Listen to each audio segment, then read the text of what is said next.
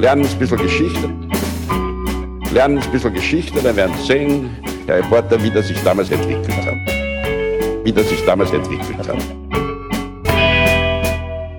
Hallo und herzlich willkommen bei Zeitsprung, Geschichten aus der Geschichte. Mein Name ist Richard. Und mein Name ist Daniel.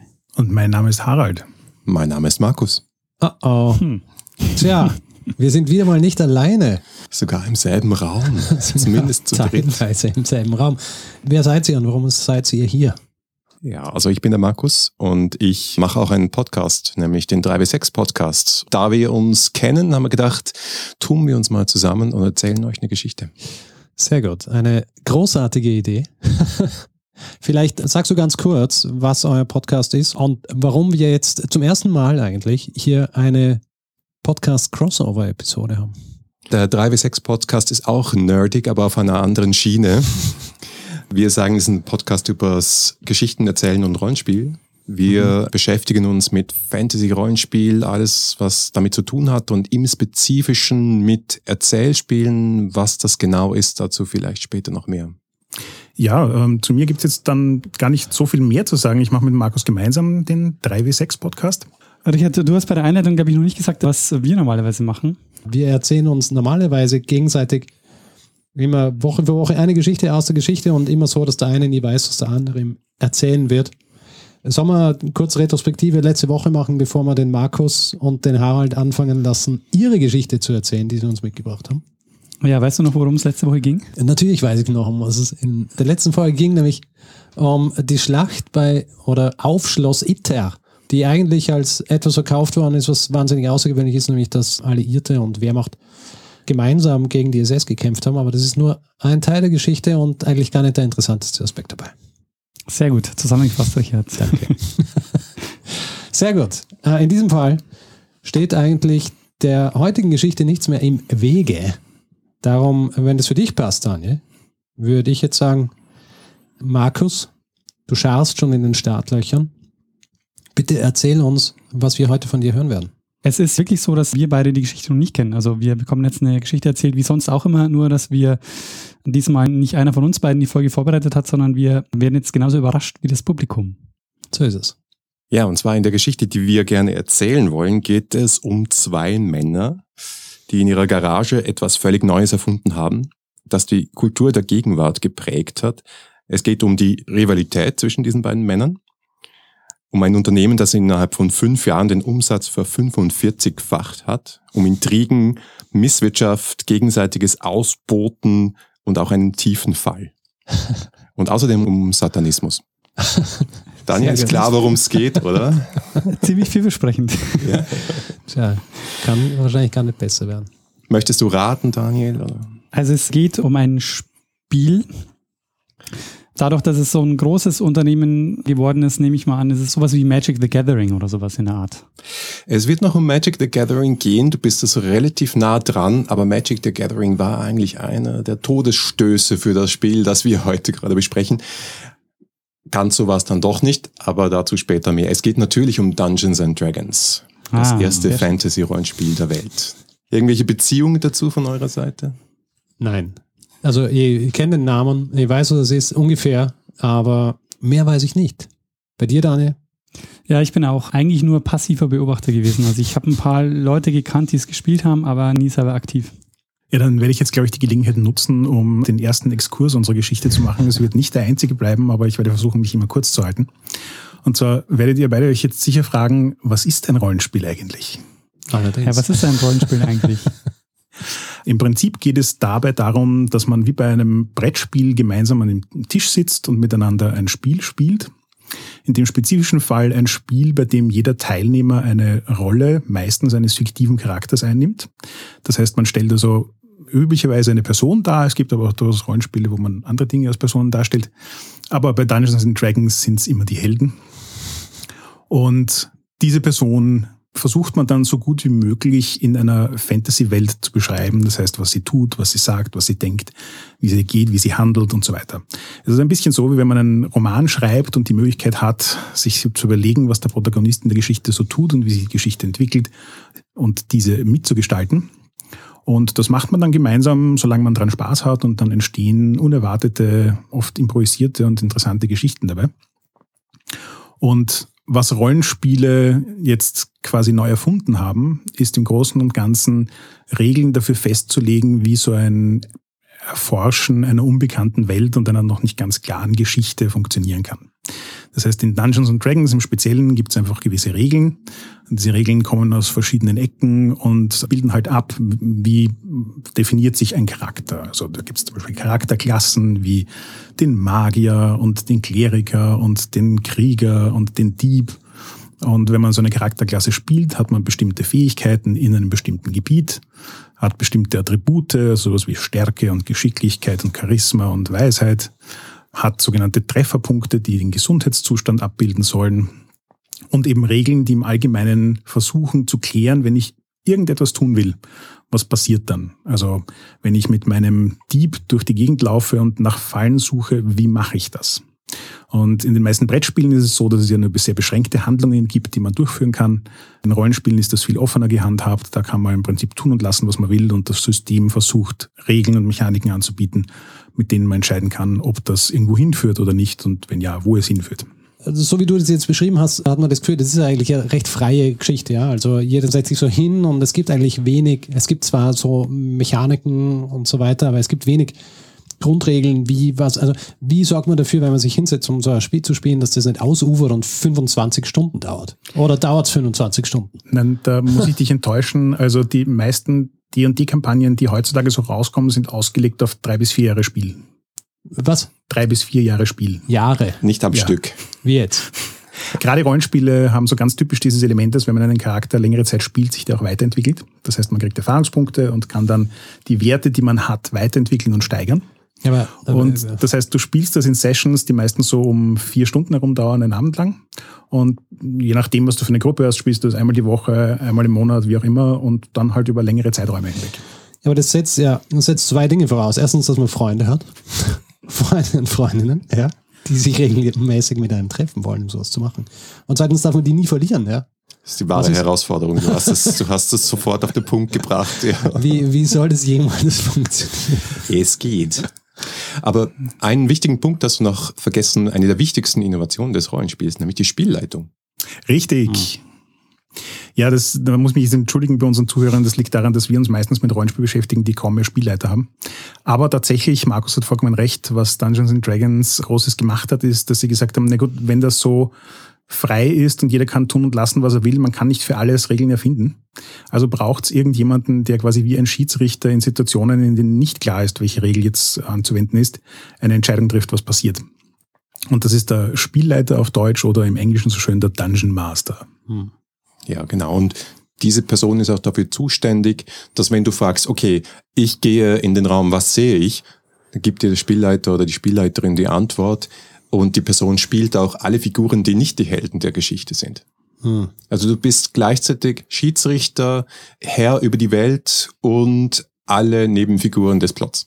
Die ganzen NPCs. So ist es. Mhm. Non-Player Character, übrigens auch ein Wort, das aus D&D stammt. Ah ja? Ja. Ah, okay. Ich kenne es nur aus, ähm, aus Computerspielen, aber tatsächlich. Ganz, ganz viele, und das werden wir auch noch sehen, ganz, ganz viele dieser Elemente sind später so eine Selbstverständlichkeit geworden in Computerspielen, so wie Erfahrungspunkte, Charakterklassen, Archetypen, sich steigernde Werte, Skillbäume und so weiter. Das kommt alles aus Dungeons and Dragons, das kommt alles aus dem Rollenspiel. Ha. Gibt es Vorläufer von Rollenspielen oder ist das wirklich so, so wie die das erfunden haben, war das echt so eine komplett äh, neue Welt, sowas war vorher quasi in der, in der, in der Spielewelt gar nicht denkbar? Das wird der dritte und vierte Exkurs. Entschuldigung. Gut, dass du fragst, Daniel. Aber wir springen gleich, wir springen gleich in die Geschichte zurück und zwar springen wir in die 70er Jahre, in die USA, genauer gesagt nach Lake Geneva in Wisconsin. Im Jahr 1970 gibt es dann nämlich da einen Sohn Schweizer Einwanderer, entschuldige, wenn ich das betone, Gary Gygax, das heißt wahrscheinlich äh, Gigax eigentlich, so ein Walliser Name. Gigax. Und noch dazu in Lake Geneva. Ja. Und der gründete in den 70er Jahren oder 1970 die Lake Geneva Tactical Studies Association gemeinsam mit sieben Freunden. Und ihr eigentliches Interesse sind noch nicht Rollenspiele, weil es das noch nicht gibt, sondern Wargames. Im Deutschen sagt man dazu Tabletop, also ein anderer englischer Begriff, oder COSIMs, also Konfliktsimulationen. Das heißt, die haben Spiele, die es aus den 50er, 60er Jahren gab, zum Beispiel wie Gettysburg gespielt, wo sie Miniaturen genommen haben oder kleine Papierschnipsel und Schlachten aus der Geschichte, also nicht Geschichten, sondern Schlachten aus der Geschichte nachgespielt haben und geschaut haben, okay, was ist die taktische Situation und wie würde es ausgehen, wenn wir das und das gemacht haben. Da gibt es auch tausend Regeln dafür und viele Würfel und man braucht Maßstäbe. Das Spezielle jetzt an dieser Gesellschaft ist, dass die auch so einen, so einen kleinen Subclub gegründet haben, das hieß die Castle and Crusade Society. Das heißt, die haben sich auch für mittelalterliche Schlachten und mittelalterliche Kämpfe interessiert. Und im selben Jahr, das wird noch wichtig sein für unsere Geschichte, verliert Gary Gygax seinen Job bei einer Versicherung und ist mal arbeitslos mit fünf kleinen Kindern. Gleichzeitig aber fängt er einen Nebenjob an für einen anderen Fan aus seiner Gruppe, der heißt Don Lowry. Und der hat ein kleines Fernsehen, das heißt Wargaming with Miniatures. Und nachdem jetzt Gary Gygax wirklich viel Zeit hat, schreibt er so kleine Spiele und Artikel für dieses Magazin. Ja, und da kommen wir jetzt dann zum nächsten Exkurs gleich, nämlich die Frage, woher kommen Rollenspiele eigentlich? Und in erster Instanz mal die Antwort, was sind eigentlich Cosims oder Kriegsspiele? Ich fand es im Zuge der Recherchen für diese Folge sehr, sehr spannend herauszufinden, dass so Dinge, von denen man denkt, dass sie eigentlich so alt wie die Menschheit sein müssten, das oftmals gar nicht so sehr sind.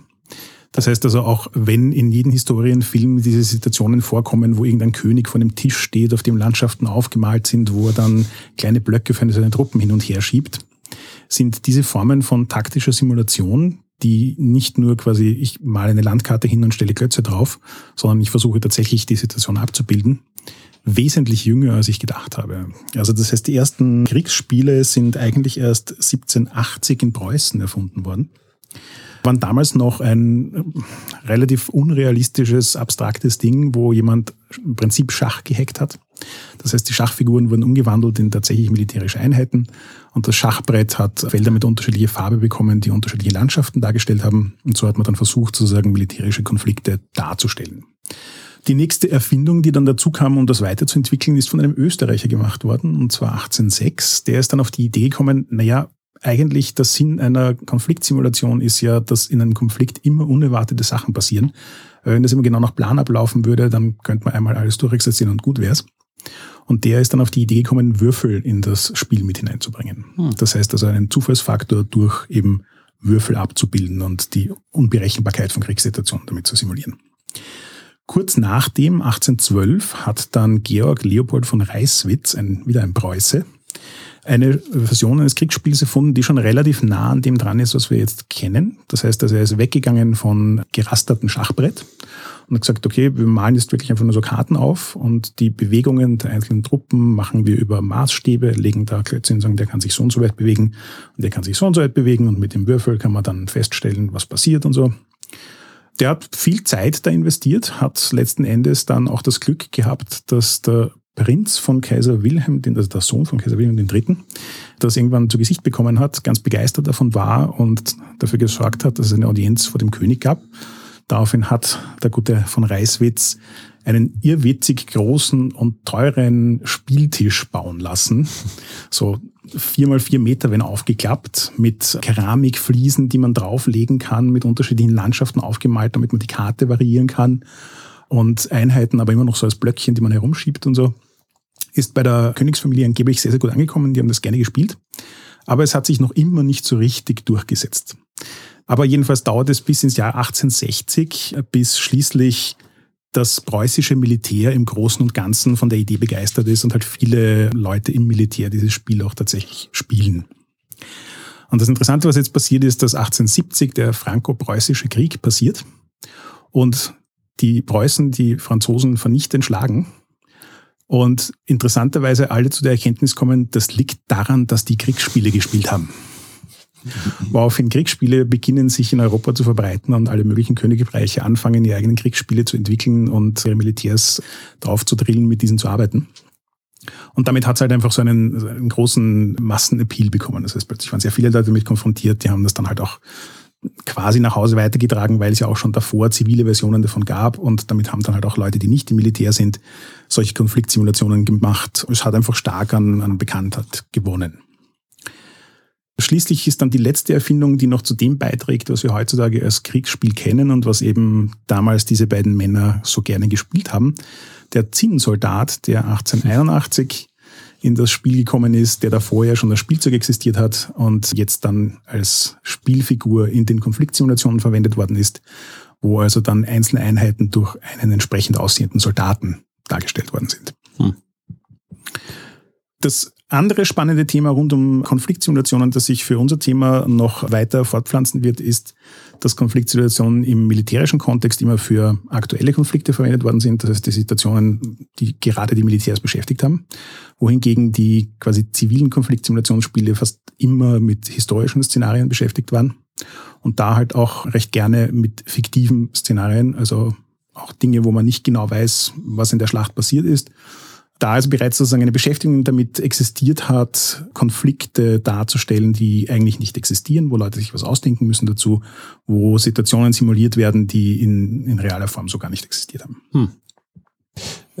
Eine Sache fällt mir noch ein zu, äh, zu diesem Zins und auch diesem, dass man Figuren so aufstellt und so weiter. Das erinnert mich an, an was ich erwähnt habe in einer Folge, die ich gemacht habe über die kleine Geschichte der Süßigkeiten. Ja. Ich weiß jetzt nicht mehr genau, wer es war.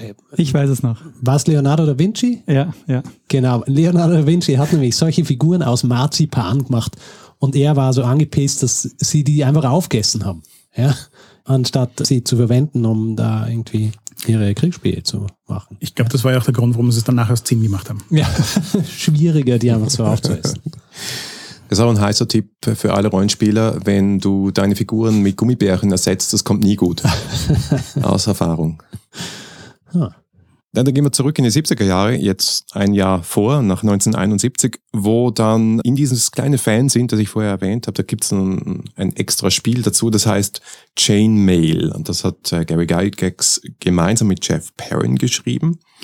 Und die Innovation daran, das ist immer noch eigentlich so ein Kriegsspiel, ist immer noch ein Wargame, aber sie gehen halt runter von hier sind eine Figur für 20 Einheiten zu, wir machen One-to-One-Combat. Also ein Mann gegen den anderen, ja, sind halt immer Männer, ja, stehen sich gegenüber und ich mache hier einen echten Schlagabtausch, jeden einzelnen Schlag, statt zu sagen, okay, die Einheit greift jetzt die an und wir schauen, was in den nächsten 20 Minuten passiert, sagt man halt wirklich quasi im Sekundentakt, Schwertschlag trifft, trifft nicht, verteidigt sich, Schild geht hoch und so weiter.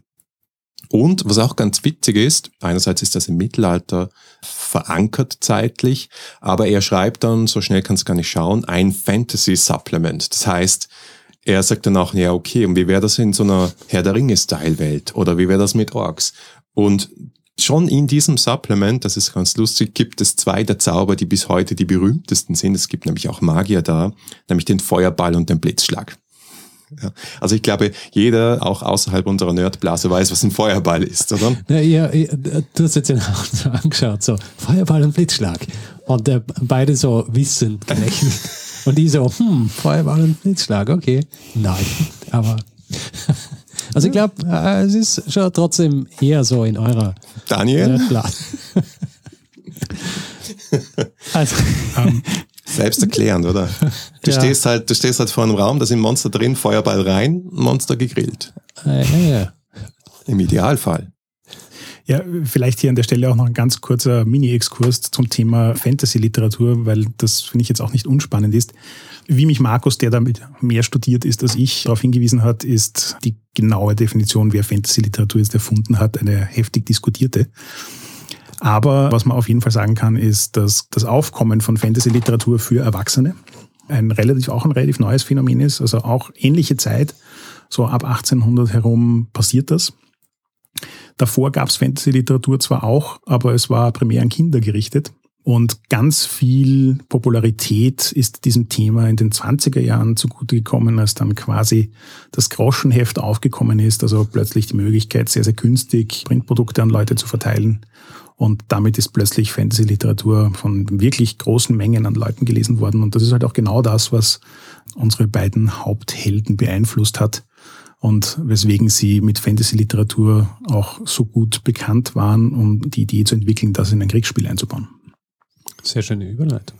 Gehen wir nämlich gleich mal zu unserem zweiten Helden, wenn du ihn so nennen möchtest. Der ist ein bisschen weiter entfernt. Der ist nicht in Lake Geneva, sondern der ist in, äh, in Minnesota und er heißt Dave Arneson. Die sind miteinander schon bekannt auch, weil diese ganze Wargaming-Szene ist ja auch nicht so riesig und die sind über diese Fansins und Newsletter, damals halt noch alles schriftlich und kopiert vielleicht noch am ehesten verteilt. Der macht in seinem Keller was ganz anderes. Der spielt Blackmore. Jetzt fängt die Kontroverse nämlich schon an. Wer hat denn das eigentliche Rollenspiel erfunden? Das ist, das ist die große Frage, die sich ein bisschen durch heute, die heutige Folge zieht. Aber was Dave Arneson macht mit seiner Gruppe in seinem Keller, ist kein Kriegsspiel mehr, sondern er sagt, hm, ich will auch, er hat dieselbe Idee gehabt, ich will auch, dass jeder von euch einen einzelnen Helden übernimmt, aber ihm ist die Geschichte eigentlich wichtiger. Blackmore ist so eine Fantasy-Welt, die er sich selber ausgedacht hat, die sie auch so von Spiel zu Spiel weiterentwickeln. Und was er schon hat, ist einerseits die Idee von Erfahrungspunkten, die Idee, dass die Helden sich auch weiterentwickelt von Spiel zu Spiel, nicht nur die Geschichte. Und das zweite ist, aus diesen Landkarten, die du vorher beschrieben hast, Harald, wo man halt irgendwie so ein bisschen Terrain macht, damit es auch taktisch interessanter wird, macht er Dörfer, macht er Städte, macht er vor allem Verliese, Dungeons. Ja, sagt euch der Begriff Dungeons was? Wie meinst du? Abgesehen von naheliegenderweise. Ich kenne den Begriff nur im Zusammenhang mit Dungeons and Dragons, also mit. Ja, ja Verliese halt. Genau, übersetzt sich als Verlies, aber was damit gemeint ist, ist eigentlich das, dass du sagst, du gehst mal so runter und es ist ein geschlossenes System von verschiedenen Räumen, die du dann abklappern kannst. Das mhm. heißt, diese Idee zu sagen, statt dass du eine riesige Landschaft hast, wo du taktisch Truppen bewegst, bist du eine kleine Gruppe von Heldinnen und Helden und du gehst in den Raum, was ist da? Ist da eine Falle? Ist da ein Monster? Ist da ein, ein Rätsel? Ist da eine andere Herausforderung? Also dieser, dieser Modus, dass du die Dinge runterbrichst, dann auf eine Reihe von Räumen, hm. die du erleben kannst, wo du auch deinen eigenen Weg durchfinden musst und kannst, das war eine Innovation, die, die definitiv Dave Anderson zuzurechnen ist, was das Spiel bis hin zum Namen sehr geprägt hat. Das heißt, du, du limitierst damit aber auch so die Komplexität des Ganzen, oder? Ganz also du, genau. äh, du nimmst so viele Aspekte raus, die es irgendwie noch viel komplizierter machen würden. Und das heißt, du gehst runter in diese Dungeon und du hast eine Tür und dann vielleicht eine zweite Tür, vielleicht eine dritte, aber ansonsten hast du Wände und es ist nicht viel, das irgendwie sonst passieren kann. Okay, vielleicht irgendwelche Fallen oder äh, Feuerblitze oder was weiß ich. Ja, ja du würdest dich wundern, aber. Falltüren oder, aber auf jeden Fall, du nimmst halt wirklich, du hast irgendwie ein System, das übersichtlicher ist, als wenn du einfach irgendwie draußen bist. Genau, das ist vollkommen recht. Aber ist es nicht so, dass es zwar übersichtlich ist, aber trotzdem nichts von der Komplexität nimmt? Weil du kannst ja nach jeder Tür wieder was Neues machen. Ihr liegt beide nicht falsch. Was es tut, ist, dass es die einzelne Situation wesentlich überschaubarer macht. Das heißt, ich habe jetzt plötzlich nicht mehr mit 500.000 Truppen und Wetter und ich weiß nicht was noch alles zu tun, sondern ich habe mit vielleicht fünf Monstern und fünf Helden zu tun und einer Kiste und einem Bett und einem Sessel. Das macht die Sache natürlich schon überschaubarer, aber gleichzeitig dadurch, dass er es sozusagen in den Innenraum im weitesten Sinne einer Burg verlegt hat und du ja quasi von außen nie weißt, wie viele Räume da auf dich warten werden, bleibt natürlich auch dieser Überraschungsfaktor, was findest du hinter der nächsten Tür erhalten. Es war eine Vorlage, die später wichtig werden würde, weil der Zugang zu diesem Spiel ist nicht so ganz einfach. Ihr merkt es ein bisschen. Ja? Rollenspiel ist etwas, was sehr schwer zu erklären, sehr einfach zu erleben und zu spielen ist, wenn du es mal erlebt hast. Es ist ein bisschen wie die Matrix. Wenn du dann sagst, es ist so und so und so, äh, schwer zu erklären, relativ leicht zu erleben. Aber um vielleicht einen kurzen Vorgriff zu machen, ihr habt vermutlich beide in eurem Leben schon mal Doom gespielt, oder? Ich schon. Ja, aber mich hat's mehr an Diablo erinnert, oder? Das ist auch so ein. Natürlich, ähm, Diablo ist ja dann auch schon Fantasy, aber Doom habe ich jetzt im Speziellen deswegen erwähnt, weil es quasi das erste Third-Person-Shooter-Spiel war, also wo du quasi tatsächlich so aus Perspektive deines Charakters herumläufst. Ist das aber, nicht Wolfenstein gewesen eigentlich? Stimmt, die Version davor könnte Wolfenstein gewesen sein. Und in beiden Fällen hast du nämlich so diese Dungeon-Idee. Das ja. heißt, es gibt so ein, ein ja, relativ ja, immer simples... Diese Türen, wo du dann so... Ja. Und an beiden Spielen haben berühmte Rollenspieldesigner mitgearbeitet. Just saying. Aber zurück zur Geschichte. Ja, ja. Zurück zur Geschichte. Jetzt wird's nämlich spannend, weil die beiden treffen sich dann, weil Dave Arneson entdeckt Chainmail und nutzt dann diese Regeln für den Kampf in seinem System und denkt sich, hey, das passt eigentlich ganz gut zusammen und reist dann angeblich durch einen Blizzard durch mit seinem Auto nach Lake Geneva um Gary Gygax in seinem Keller zu besuchen und ihm Blackmore zu zeigen. Und dann fängt er sich halt die Gruppe von Gary zusammen und leitet mit einem Freund zusammen Blackmore für die. Und am nächsten Tag, angeblich um neun in der Früh, ruft Gary Gygax seinen Freund an und sagt, hey, Don, du musst, du musst herkommen. Dave ist da und das ist was Besonderes. Diese beiden treffen zusammen. Der eine hat Spieleelemente vom anderen schon eingebaut gehabt, aber Gary Gygax geht jetzt wirklich ein Licht auf und er denkt sich, das ist das Spiel. Das ist das Spiel, das ich gesucht habe und das ist ein Spiel, das raus muss auf den Markt, weil Dave Arneson war völlig happy damit, das in seinem Keller zu spielen. Da muss man an der Stelle vielleicht auch noch so ein bisschen zu dem Thema Motivationen erwähnen. Wir haben eingangs gesagt, Gary Gygax, Vater von fünf Kindern, also anfängt Kriegsspiele zu schreiben, gerade arbeitslos. Mhm. Und er hat so diese Idee, dass er eigentlich, wenn das irgendwie geht, gerne seinen Lebensunterhalt eben mit Schreiben von Kriegsspielen oder solchen Dingen verdienen würde. Und dementsprechend ist er gerade so in einem geistigen Zustand, wo er nach Ideen sucht, die sich verkaufen lassen, wo er denkt, uh, das, das ist das nächste große Ding ja. und da lässt sich was draus machen während Dave Arneson Geschichtsstudent ist zu diesem Zeitpunkt. Ja, noch ein bisschen jünger. Mhm. Aber ein Jahr später haben die beiden kollaboriert und eine erste Version von Dungeons and Dragons, der Name kommt von Gary, zusammen gebastelt. Und Gary hat vor einigen Jahren schon eine eigene kleine Versammlung von Nerds bei ihm in Lake Geneva organisiert, das nannte sich die GenCon. Die erste GenCon fand im Wohnzimmer von Gary statt. Und jetzt war das schon GenCon 4 im Jahr 1973 und alle, die da kommen, finden dieses Spiel unfassbar gut. Und diese Begeisterung führt dann Gary Gygax dazu, dass er sagt, wir müssen dieses Spiel rausbringen, wir müssen eine Firma gründen. Dann fangt er sich den Freund, den ich vorher erwähnt habe, zusammen, Don Kane, der ist in seiner Gesellschaft, Gary Gygax und dann noch Brian Bloom, und die gründen zusammen die Firma Tactical Strategy Rules, TSA. Don übrigens finanziert das, indem er seine Lebensversicherung auflöst, 1000 Dollar. Und Bloom nimmt von seinem Vater 2000 geborgt und gründet das. Jetzt fragt ihr euch, was ist eigentlich mit Dave Arneson? Mhm. Was ist mit Dave Arneson, Markus? Der hatte leider keine Kohle, weil er war ja Geschichtsstudent. das ist jetzt der Anfang vom Wegschreiben von Dave Arneson aus der Geschichte von Dungeons and Dragons, was leider dann noch weitergeht. Also er hatte kein Geld, um Partner zu sein in dieser Firma. Er wurde dann zuerst angestellt als Creative Director, nachher war er Research Director, irgendwann war er dann in der Poststelle. Hm. Die Rivalität begann schon damals, weil man gemerkt hat, der Gary ist der Geschäftsmann hier und Gary möchte eigentlich gerne seinen Namen sehr groß vorne auf dem Cover mhm. geschrieben haben. Normalerweise hast du startest du eine Poststelle, oder? Und arbeitest dich rauf und nicht umgekehrt. Da ist es eher umgekehrt. Aber gut, gehen wir ein Jahr weiter. Ein Jahr weiter bestehen jetzt 1000 Stück Dungeons and Dragons. Das ist eine Schachtel. Und diese Schachtel sind drei Hefte und ein Würfel. Das kostete damals 10 Dollar. Das wären heute wie viel ungefähr, Richard? Wann war es genau? 1974. 74. Ein Geburtsjahr. 10 Dollar wären heute wahrscheinlich 100 Dollar. Ja, 45. Steht zumindest hm. in der Quelle, die ich gelesen habe.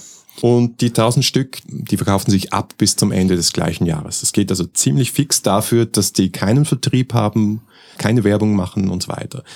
Und es ist alles auch noch sehr, sehr minimalistisch. Dieses Spiel ist berühmt dafür, dass du, wenn du das gelesen hast, keine Ahnung hattest, wie du dieses Spiel spielst. Aber es gab schon Kleriker, Kämpfer, Zauberer. Du brauchst es aber eigentlich fürs Kämpfen auch noch Chainmail dazu.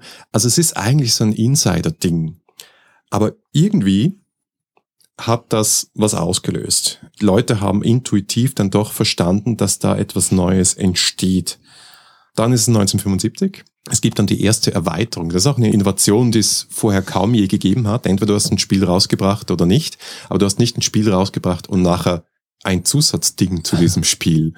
Wo hier zum Beispiel äh, die Erweiterung hieß Greyhawk, da war dann der Dieb drin als Charakterklasse, der Paladin, das ist so ein Gotteskrieger, sowas wie ein Templer, ne? und auch ein eigenes Kampfsystem, so dass du Chainmail nicht mehr gebraucht hast. Nachher kam eine Erweiterung namens Blackmore, da hatte Dave Arneson seine Finger drin, mit Mönchen und Assassinen. Du siehst, dass das passt nicht so hundertprozentig zusammen, mhm. damals schon. Und da war auch der erste Prototyp von einem Abenteuer drin. Weil bisher ist das Spiel immer davon ausgegangen, okay, hier sind Regeln, hier sind Charakterklassen, macht's. Alles andere, die Welt, die Geschichte, das Dungeon, die Monster, musst du dir selber ausdenken. Ist ja nicht so schwer. Ja, war schon ziemlich schwer. Aber TSA wird dann zu TSA Hobbies Inc. und die haben dann auch erste Verhandlungen mit Vertriebsunternehmen. Die haben einen Vertrieb in den USA, die haben einen Vertrieb in Großbritannien. Das ist eine kleine Bude von zwei Leuten, die heißt Games Workshop.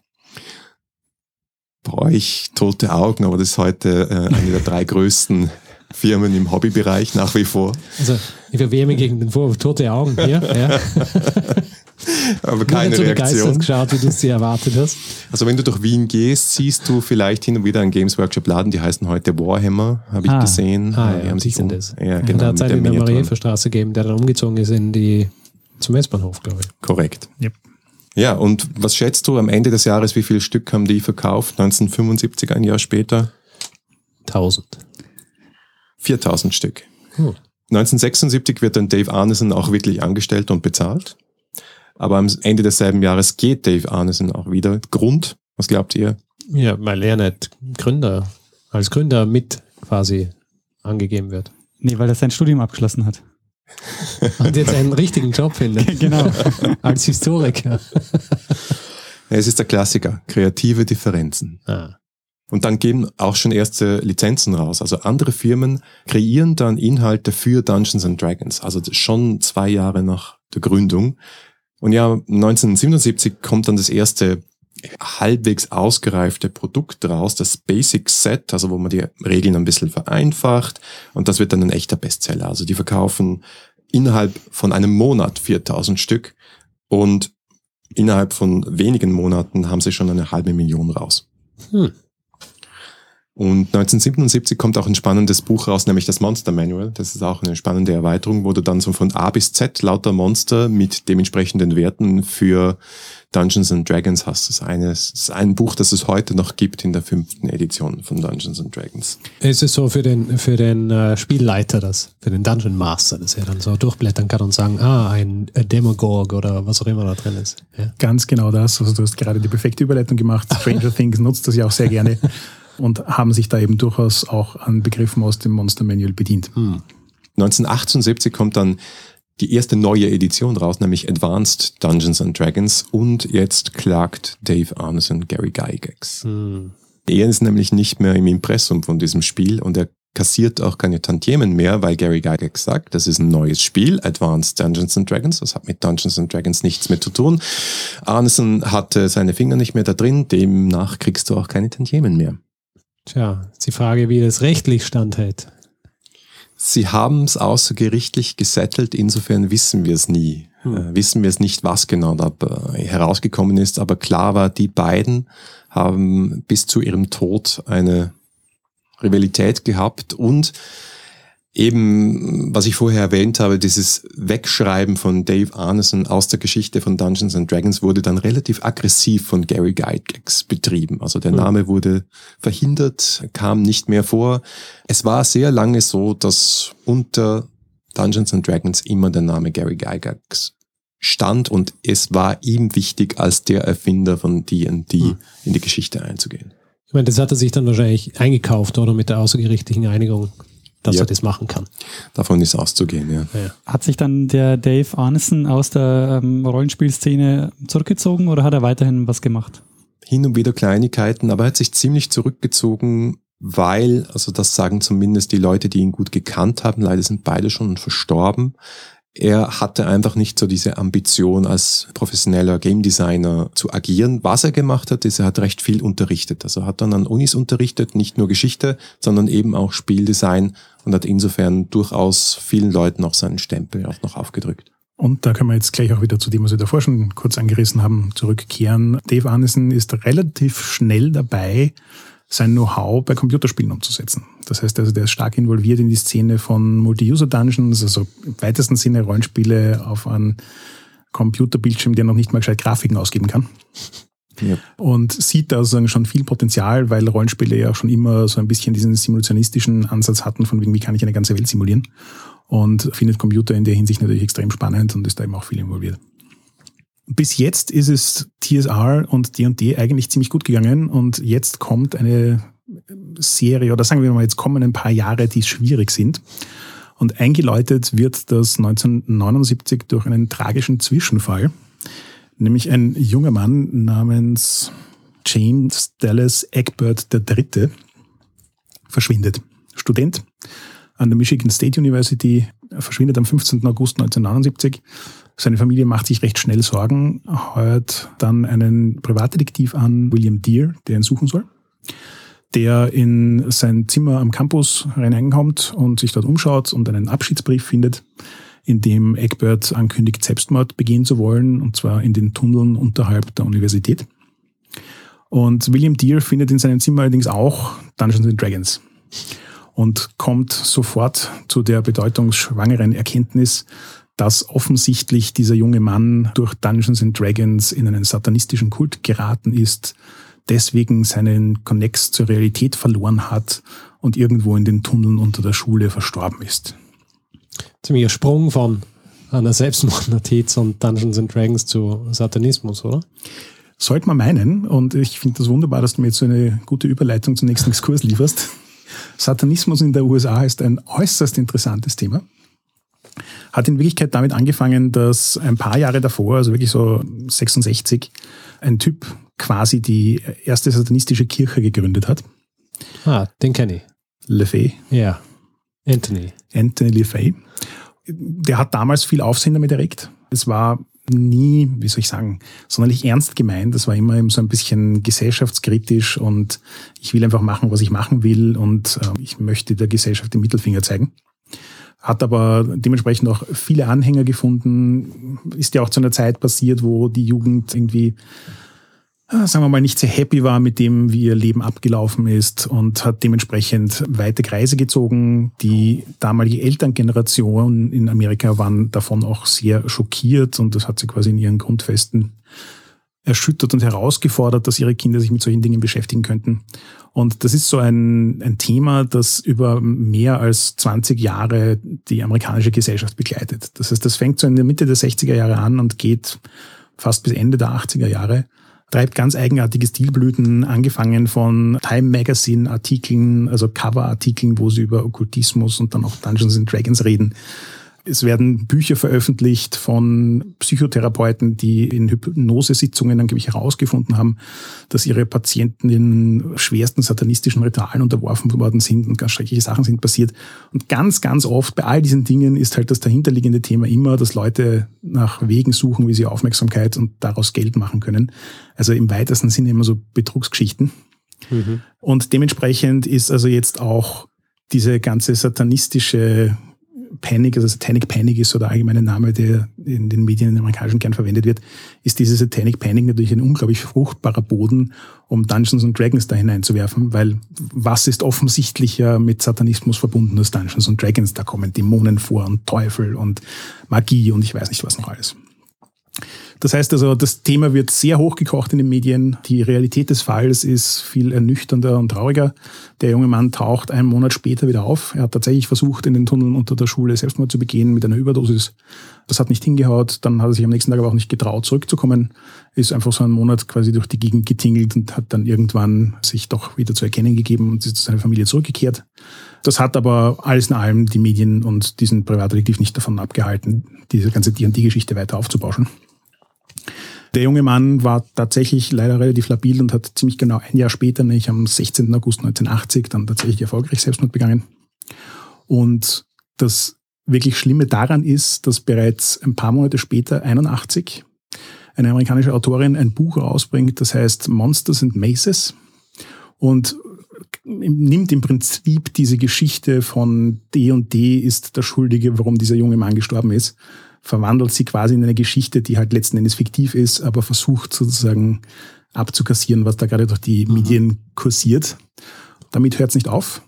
82 wird dieses Buch verfilmt.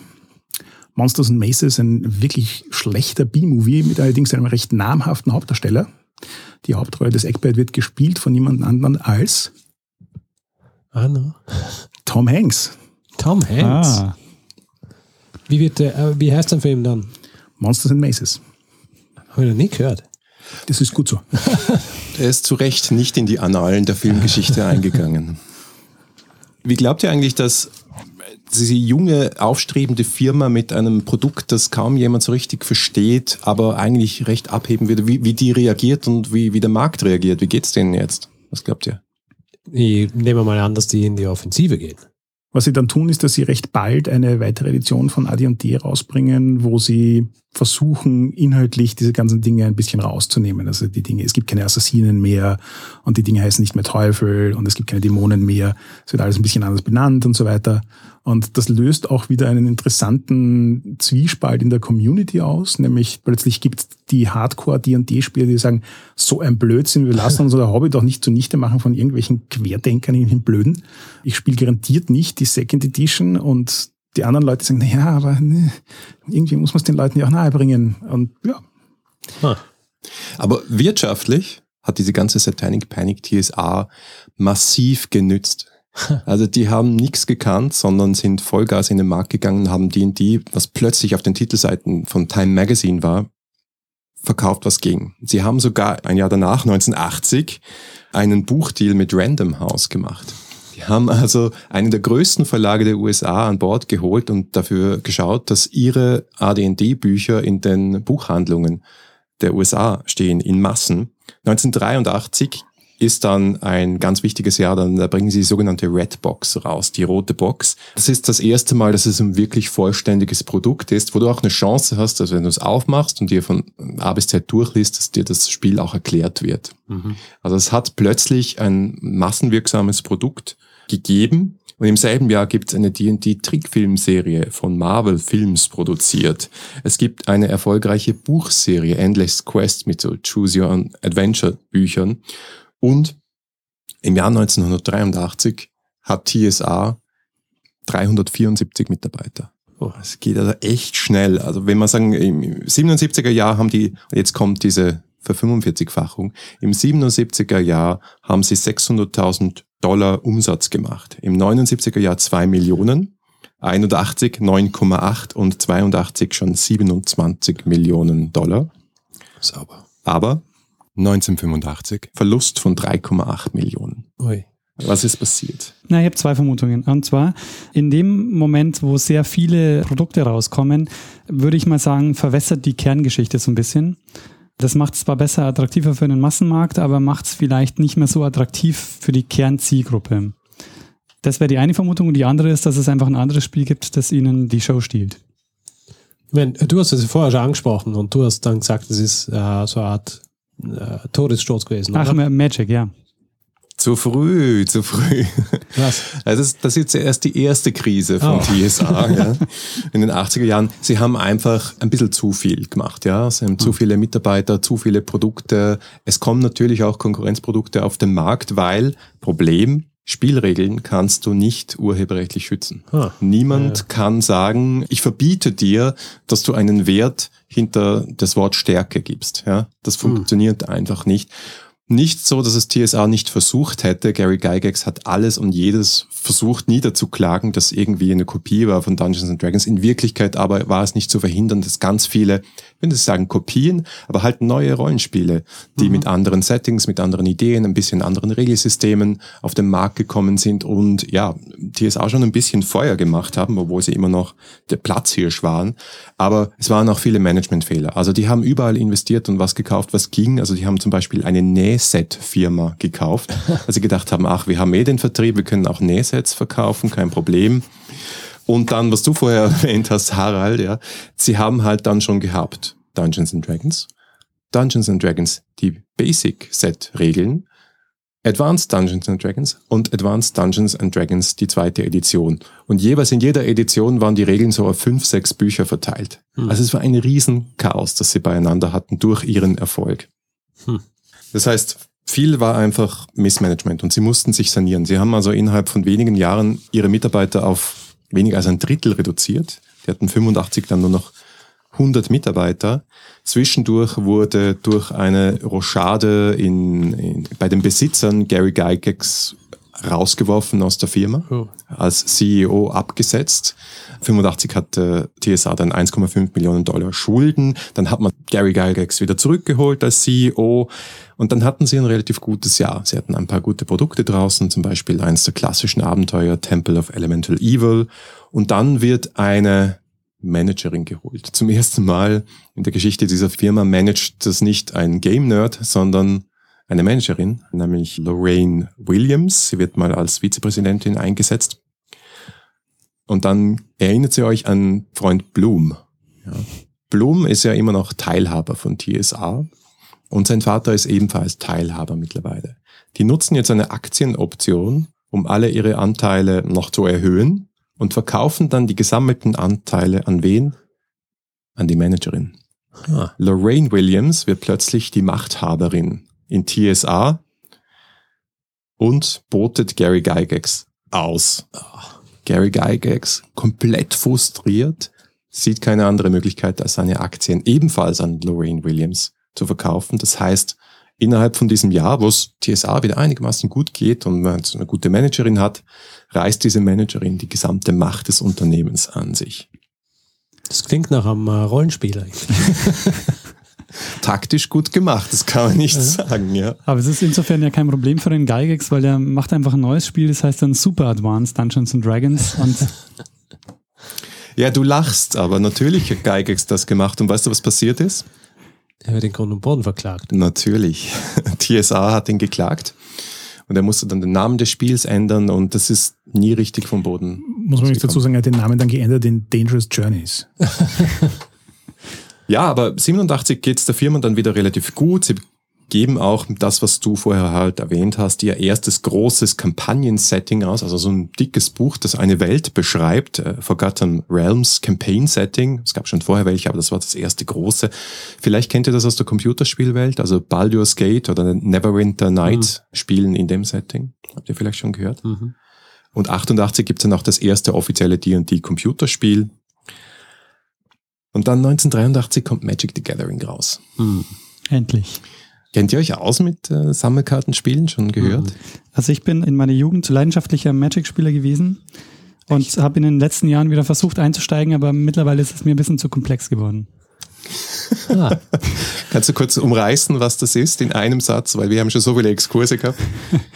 Es ist eine Fantasy-Welt als Kartenspiel und man hat 20 Lebenspunkte und man muss mit Figuren, mit Artefakten, mit allen möglichen Dingen sammelt man Mana, mit dem man dann Dinge tun kann, Figuren in die Spielwelt bringen und damit muss man dann diese 20 Lebenspunkte vom Gegner versuchen äh, auf Null zu bringen und das ist so das, das Ziel des Spiels.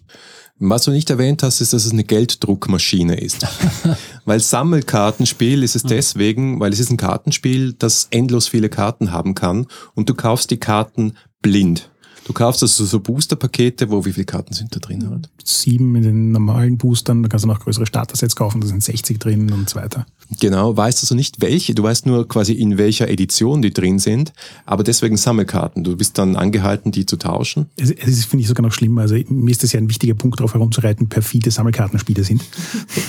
Nämlich nicht nur, dass du quasi Karten blind kaufst und nicht weißt, was du kriegen wirst. Sie sind auch auf die Idee gekommen, diese Karten in Seltenheitsgrade zu unterteilen. Also du es hoffst immer, dass du ein Black Lotus Genau, äh, kriegst. genau. Da hoffst du immer, dass du die Du ganz seltenen Karten doch kriegst. Da, da gibt's ja rund um den Black Lotus diese wunderbare Anekdote, wo sie auf irgendeiner Gen Con ein paar Jahre nachdem Magic rausgekommen und explodiert ist, hat es dann jemanden gegeben, der das Gerücht gestreut hat, dass er um 15 Uhr am Samstag einen Black Lotus versteigern wird auf dem Parkplatz. Hat dann dort eine Traube von tausenden Leuten zusammengesammelt, die die alle hatten, wollten die Karte, und dann hat er sich in die Mitte gestellt und hat sie angezündet. Gibt Animositäten, aber auch viel Crossover zwischen den beiden Szenen. Was ja auch noch sehr perfide ist, man kann ja dadurch mittlerweile, es gibt ja alle halbe Jahr kommt ein neues Set raus. Man kann ja nicht immer mit allen spielen, sondern es gibt unterschiedliche Spielmodi, mit denen man dann, wo man sagt, man kann mit allen Karten spielen, nur mit bestimmten Karten spielen, nur mit bestimmten Sets spielen. Also das ist ja auch nochmal so ein Ding, das also quasi noch dazu kommt. Man muss sich eigentlich immer mit den aktuellen Karten beschäftigen. Ja, natürlich macht TSA ihr eigenes Sammelkartenspiel. Das floppt. Und der Rollenspielmarkt bricht einfach komplett ein, weil es gibt jetzt für die Hobbyläden, wo diese Rollenspiele verkauft werden, plötzlich etwas, was viel besser geht, was man auch so in kleinen Einheiten verkaufen kann, was ein bisschen weniger kompliziert ist als die AD&D Second Edition. Und es geht ihnen nicht gut. Was macht TSA? investieren. Sie setzen nochmal alles auf eine Karte. 1996 versucht TSA durch seine Verbindungen mit Random House, dem großen Verlag, nochmal alle seine Produkte so viel wie möglich in die Buchhandlungen zu pushen. Und wisst ihr, was das Problem ist, wenn man an Buchhandlungen verkauft über große Verlage? Dass die Buchhandlungen das nicht sofort bezahlen. Das Problem ist der Cashflow. Und dass diese Verträge alle so gelagert sind, dass die Buchhandlungen die Bücher zurückschicken können und ihr Geld zurückkriegen, beziehungsweise die halt nie bezahlt werden. TSA hat aber das Geld schon längst ausgegeben gehabt. Das heißt, Random House hat irgendwann gesagt, sorry, das verkauft sich nicht. Hier ist ein Drittel eurer gesamten Ware aus der USA zurück. TSA so, hm, wir haben kein Geld mehr für unsere Druckereien, für unsere Lagerlogistik, für unseren Vertrieb. Sie konnten sich noch übers Jahr retten, weil vieles schon in den Regalen stand von den Hobbyläden, aber die Waren lagen halt im Lager und da lagen sie gut und haben sie ruiniert. Das heißt, die waren jetzt reif gekauft zu werden. Und wer kauft sie? Also ich hätte zwei Vermutungen. Schieß los. Blizzard oder Wizard, oder? Das sind die beiden großen. ja, sehr gut. Du hast 50% recht. Es ist Wizards of the Coast, ah. die Erfinder und Produzenten von Magic the Gathering. Die kaufen TSA für 30 Millionen Dollar und haben damit alle Rechte an Dungeons and Dragons. Und jetzt kommt der Kicker. Zwei Jahre später wird WotC, also Wizards of the Coast, gekauft für 325 Millionen Dollar. Da ist natürlich Magic the Gathering drin. Von wem? Blizzard. Leider nein. Ah. Daniel? Wäre aber schön gewesen. Nee, da fällt mir nichts ein. Ähm, Mattel. ja, wem gehört Mattel heute? Und mhm. Barbie und Masters of the Universe und Monopoly und ja, Dungeons and Dragons. Hasbro. Ah, Hasbro. Hasbro, der, der absolute Megakonzern im Spielebereich, dem alles gehört, was, was gut und böse ist. Ah. Die haben sich WotC gekauft und ja, 2000 kommt dann eine dritte Edition heraus. 2008 eine vierte Edition von Dungeons and Dragons, über die wir nicht sprechen.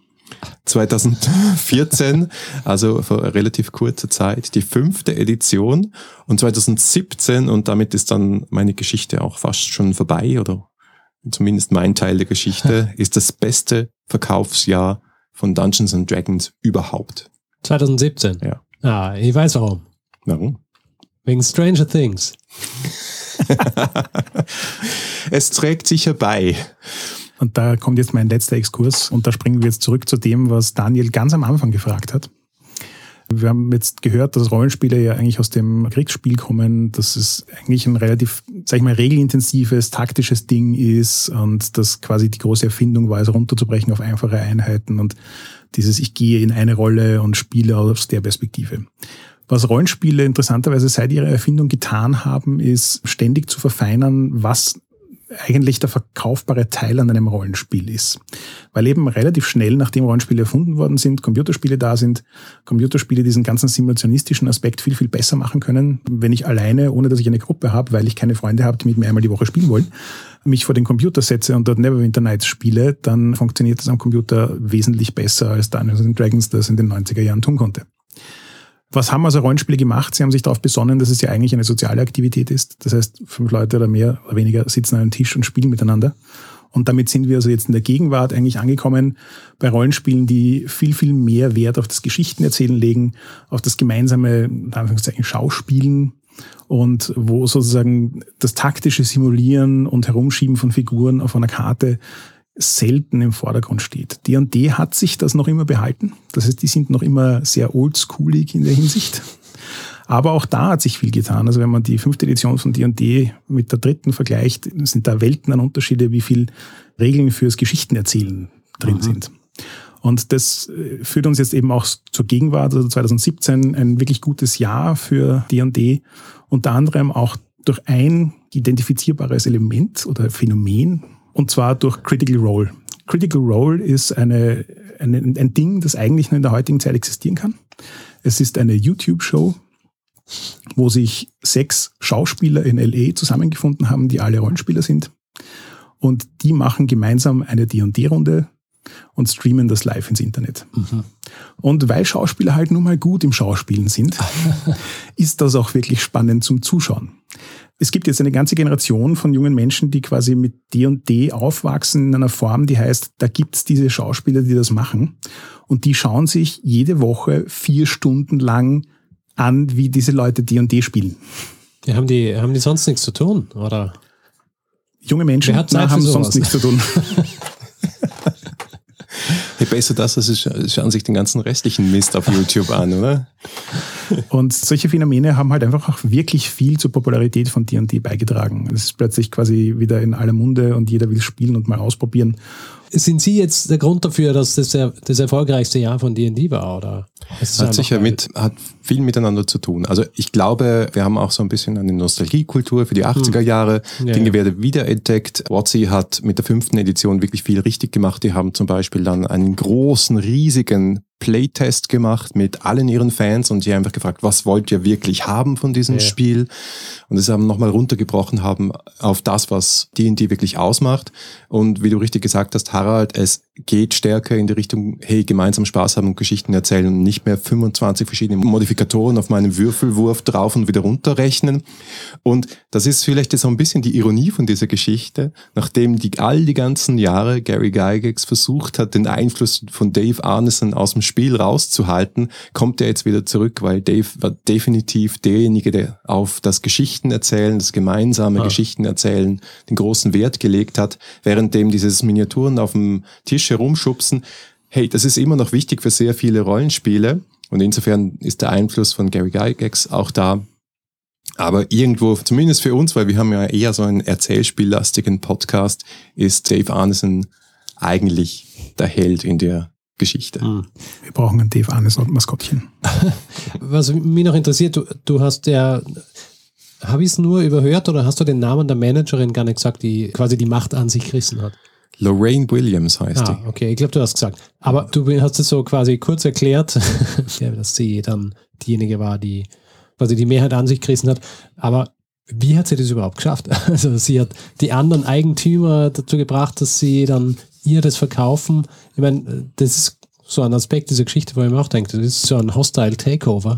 Wie kommt es überhaupt zu sowas? Also es waren zu diesem Zeitpunkt zwei Blooms involviert in der Hm. Firma. Ein Brian und sein Sohn Kevin Bloom.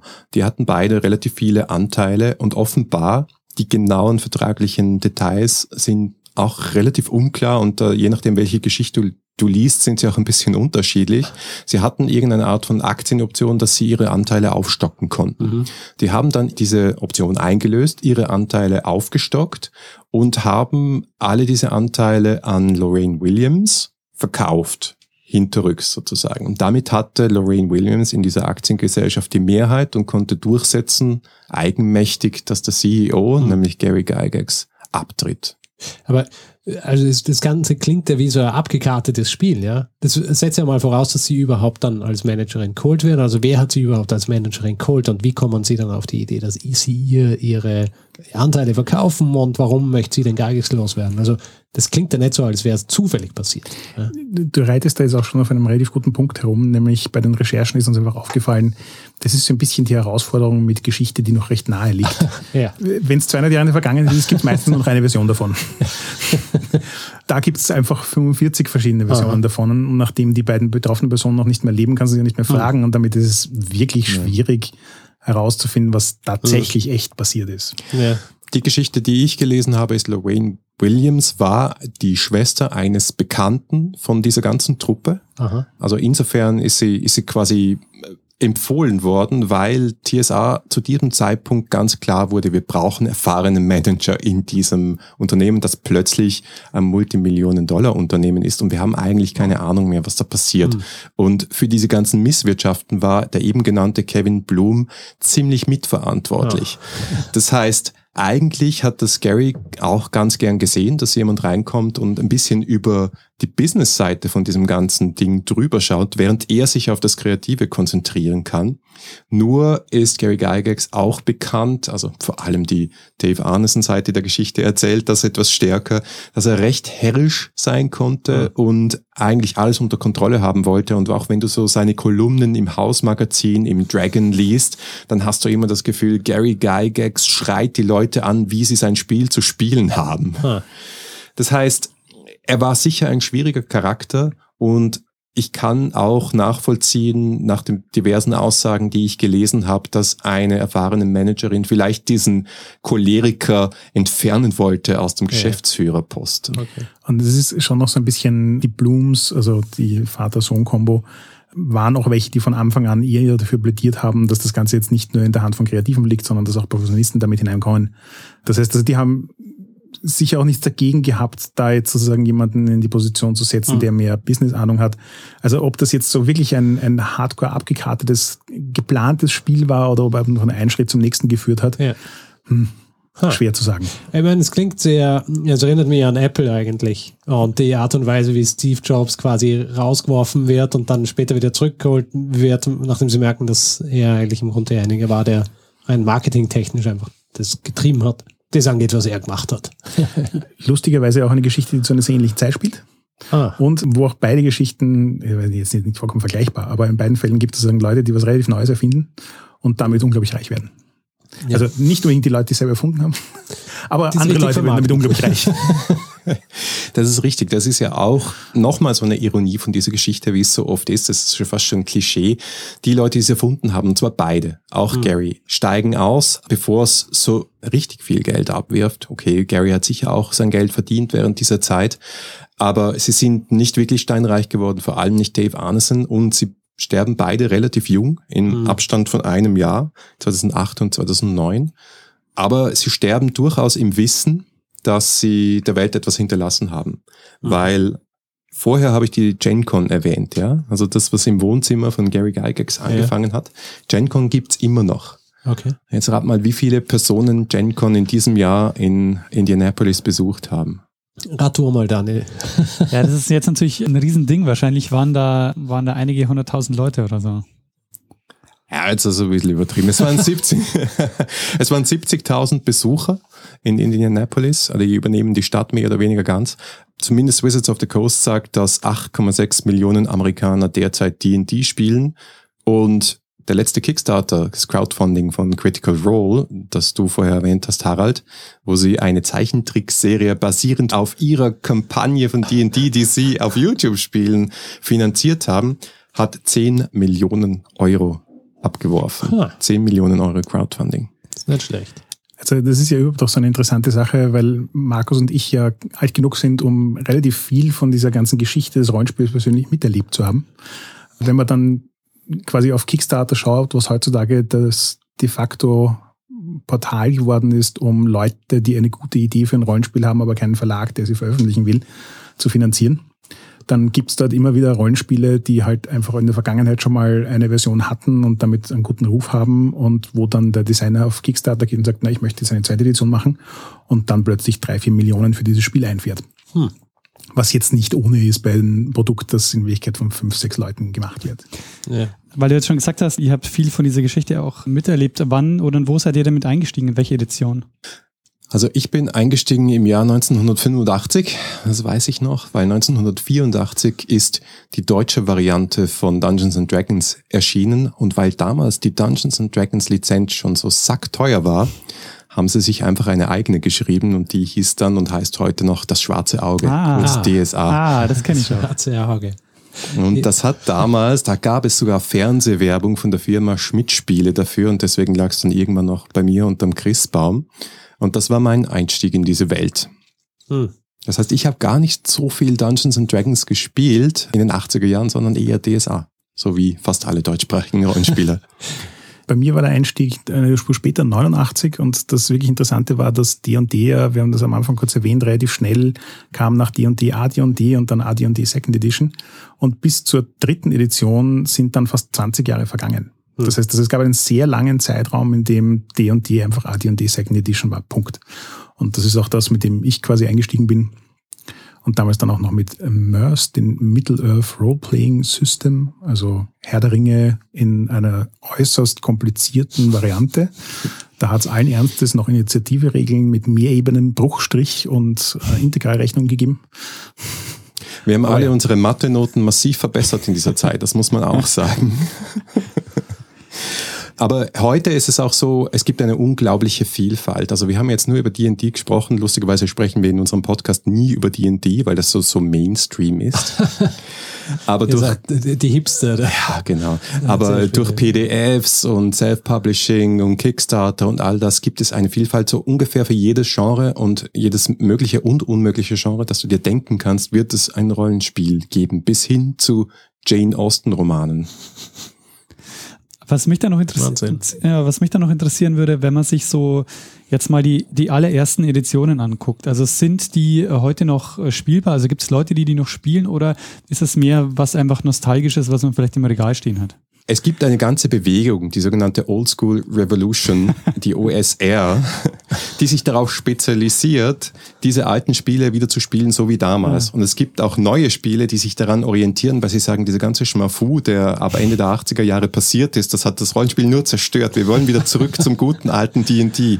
Also absolut und zu 100 Prozent. Und es werden auch die alten Regeln mit viel Erfolg neu aufgelegt. Sogar bei Das Schwarze Auge kannst du jetzt wieder die alte Box von 1984 kaufen die sogenannte Kaiser Retro Box. Und das ist nicht nur Nostalgie, sondern es ist wirklich auch ein Spielstil, der sich orientiert an eher weniger Regeln, eher wir machen es uns am Tisch aus, haben Spaß, indem wir uns durch Dungeons durchkloppen. Auch da war so Computerspiele wieder Clown, weil wann vorgestern haben sie angekündigt World of Warcraft Classic. Jetzt ohne alle Erweiterungen. Ja. Ja, es ist schon interessant, weil es, äh, es sieht man ja bei ganz vielen, auch bei so größeren, wenn Dinge so größer werden und die Geschichten größer werden, auch bei Star Wars oder so. Irgendwann versuchen sie die Geschichten wieder so zusammenzubringen, weil sie einfach merken, das zerfasert sonst und es macht den Leuten auch mehr Spaß, wenn sie einfach diese Geschichten wieder klarer kriegen. Ich finde ja auch interessant, dass es ist ja ein Spiel, das hat so ein Regelwerk, das ist ja nicht wirklich an, äh, sagen wir, an der Technologie oder sonst was gebunden. ist. Das heißt, es hindert eigentlich eh niemanden daran, einfach die erste Edition zu spielen, weil es ist ja nicht so, dass es dann einen qualitativen Unterschied per se gibt, so wie es, wenn du sagst, okay, ich spiele nur Retro-Computerspiele, da ist halt die Grafik geschissen. Aber es ist ja äh, im Grund genau das Gleiche, nur dass du halt später dann andere Regeln hast, oder? Also es ist jetzt nicht so, dass man sich dann so wie der Renegade vorkommt, wenn man jetzt so irgendwie ohne Regeln oder sonst wie, sondern im Grund ist es ja eh dasselbe. Ne? Meine persönliche Erfahrung in der Hinsicht ist insofern spannend, weil es halt total viel so eine Philosophie und Weiterentwicklung der persönlichen Meinung ist. Also ich merke einfach, wenn ich mir jetzt, also um eine Schritt weiter auszuholen, ich habe vor drei Jahren mir gedacht, ich probiere das jetzt mal wieder aus. Ich mache eine D&D-Kampagne mit einer Gruppe von Leuten, die das unbedingt machen wollten. Die hat zwei Jahre gedauert. Es war rein von den Regeln her eins der mühsamsten Rollenspielerlebnisse, das ich lange hatte. Also die Gruppe war super und die Leute waren total nett. Aber es, ich habe für mich einfach gemerkt, dass ich quasi in meinem Leben, was mir Spaß macht an Rollenspielen, so sehr verändert hat, dass die Idee, dass ich jetzt vier Stunden vor einer Karte sitze, wo ich Figuren hin und her schiebe und dazwischen ständig würfel und zum Schluss dann sage, alle haben überlebt, das, das, das begeistert mich nicht mehr. Und ich weiß, dass mich das vor 20 Jahren echt begeistert hat. Also das ist, und das ist dann eher so die Frage. Also natürlich kannst du spielen, technisch hält dich nichts davon ab und wenn du an dem Freude hast, dann funktioniert das auch super gut. Hm. Die Frage ist sozusagen, ist, ist es noch das, was du spielen willst oder nicht? Genau. Ja. Und das Coole ist halt, wenn du dieses Spiel spielst, bist du immer auch ein bisschen Spieldesigner. Weil zumindest, wenn du Spielleitung machst, musst du dir sehr, sehr viel ausdenken, improvisieren. Du wirst immer ein bisschen an den Regeln herumschrauben. Das heißt, die ersten neuen Rollenspiele waren immer so, okay, wir spielen dieses Spiel so und ich schreibe es jetzt nieder. Und dann gibt es immer wieder neue Iterationen und damit und das Thema, womit wir uns im 3W6 Podcast vor allem beschäftigen, sind so die neueren Designer ab 2000, die gesagt haben, wir finden Rollenspiel total cool, aber die Regeln sind total mühsam und warum müssen wir eigentlich wissen, wie viel Schaden eine Axt macht, wenn ich dich in den Oberschenkel treffe? Ist es nicht viel wichtiger, was es in mir auslöst, wenn ich gerade meinen Bruder aus Versehen getötet habe? Ja. Und das heißt, es gibt dann immer wieder neue Perspektivwechsel und Leute, die sagen, ja, aber ich, ich verstehe Rollenspiel so und schreiben das dann halt in Regeln nieder. Und das finde ich das wirklich Faszinierende daran, dass es eigentlich so wie der Anfang vom Rollenspiel, zwei Typen treffen sich, haben unterschiedliche Ansichten, machen daraus ein Spiel und bumm. Das passiert immer wieder in der Rollenspielwelt. Und, und da steckt auch wirklich viel Kreativität teilweise drin. Also es hat jetzt vor ein paar Jahren so einen, einen Teil gegeben, wo jemand ein Rollenspiel geschrieben hat, das heißt World of Dungeons. Das soll dieses alte Gefühl von D&D wieder erzeugen.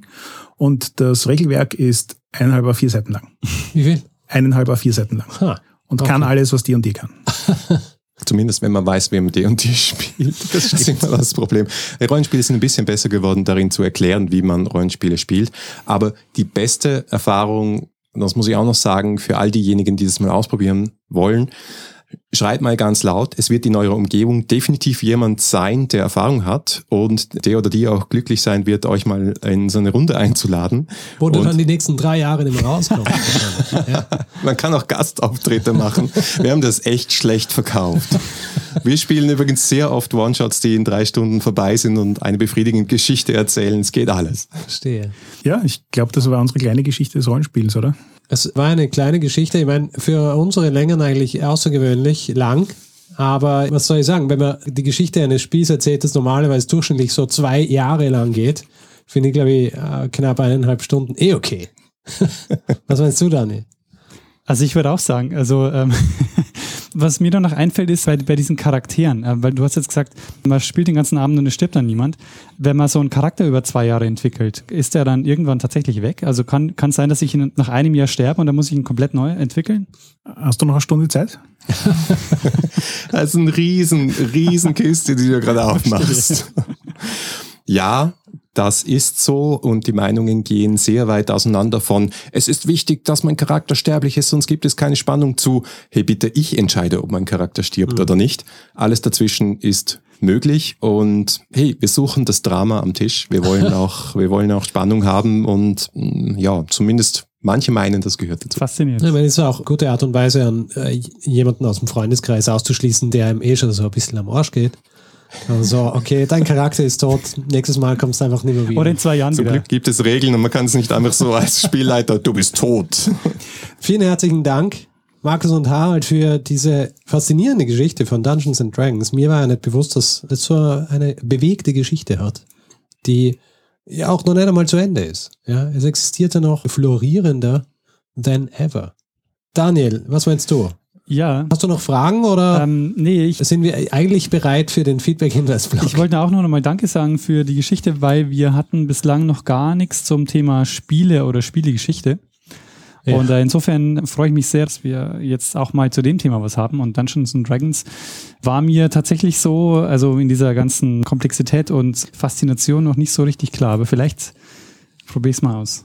Ich kenne leider nicht genug Leute, die bereit wären, sich regelmäßig mit mir hinzusetzen, um sowas zu spielen. Und ich muss ganz ehrlich sagen, ich glaube, ich habe auch nicht die Zeit dafür. Also, und man braucht, man muss ja regelmäßig das machen. Ansonsten, wenn man es alle zwei Monate mal macht, hat man eh schon wieder vergessen, was, oder? Es ist auch so eine Lebensabschnittsthematik. Also wir merken einfach, wenn du älter wirst und andere Dinge in deinem Leben wichtig werden, dann werden die Regelwerke kleiner, die du liest, ähm, die Runden werden kürzer, die du spielst, die Abstände werden größer. Äh, naja, das ist wie bei, wie bei einer neuesten, neuesten Staffel von Stranger Things, ja. Da ist auch Dungeons and Dragons nicht mehr so wichtig, Hat wehgetan. weil andere Dinge wichtig Jetzt wollte ich gerade sagen, Ja. bitte nicht spoilern.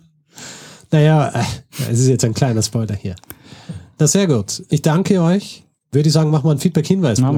Wer Feedback geben will zu dieser Episode oder anderen und jetzt muss ich, müssen wir doppelte Daten und so weiter angeben, ja. Entweder uns oder euch kann es bei uns entweder machen per E-Mail feedback.zeitsprung.fm oder auf unserer Website zeitsprung.fm oder auf twitter.com slash zeitsprung.fm oder auch auf Facebook zu finden.